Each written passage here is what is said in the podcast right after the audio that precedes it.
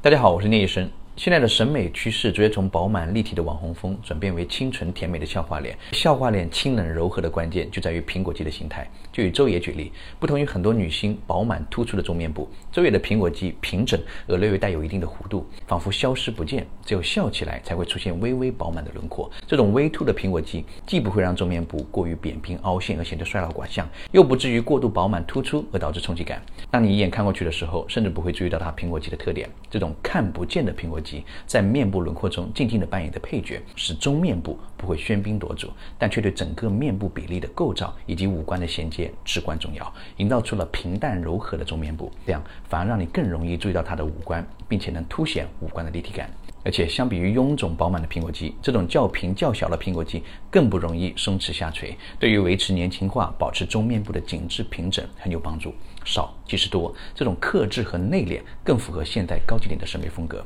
因此，对于女生的面部轮廓，应该更多的做减法而非加法。我是聂凯冲，你可以信赖的整形医师。